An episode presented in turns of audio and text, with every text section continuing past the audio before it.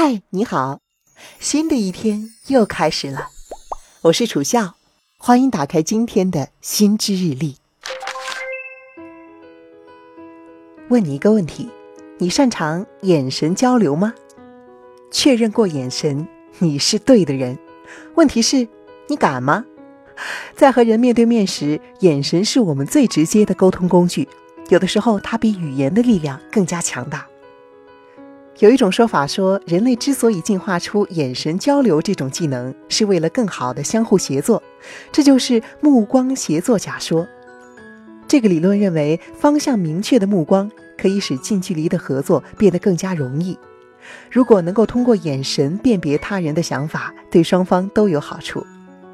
想象一下，在语言还没有产生之前，早期人类在采摘果子、围攻野兽的时候，目光的作用非常重要。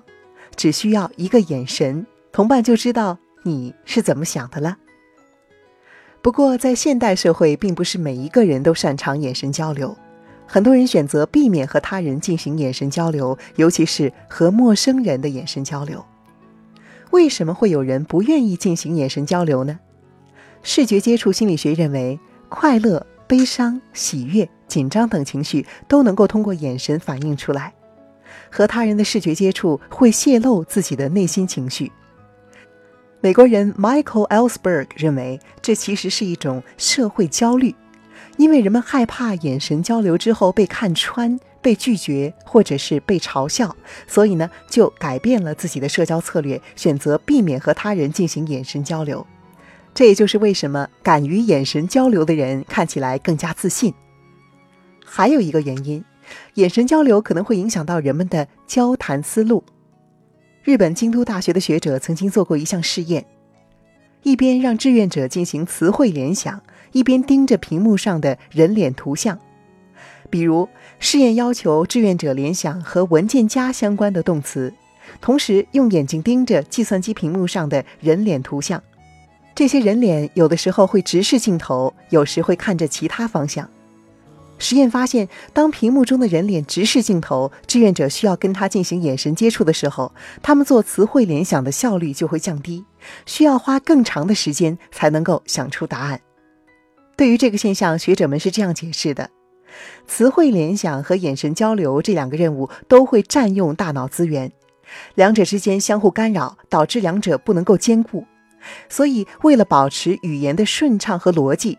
人们有时会刻意的减少眼神交流。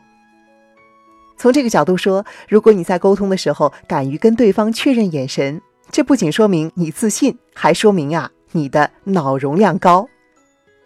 其实，在很多时候，眼神交流都必不可少。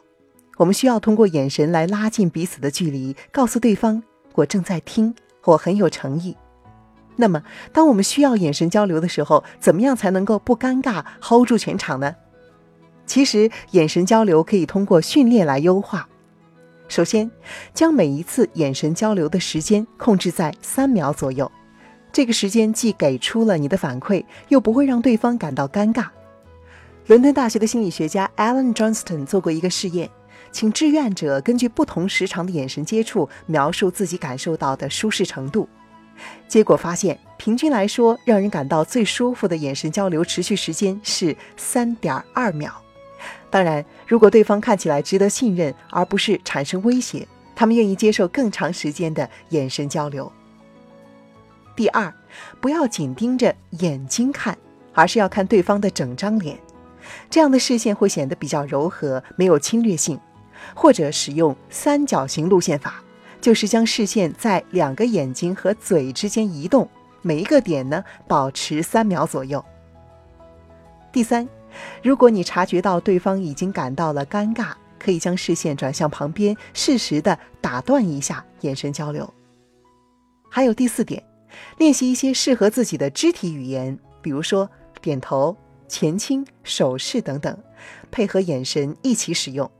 还有最好用的微笑。屡试不爽。好了，今天的话题就到这里。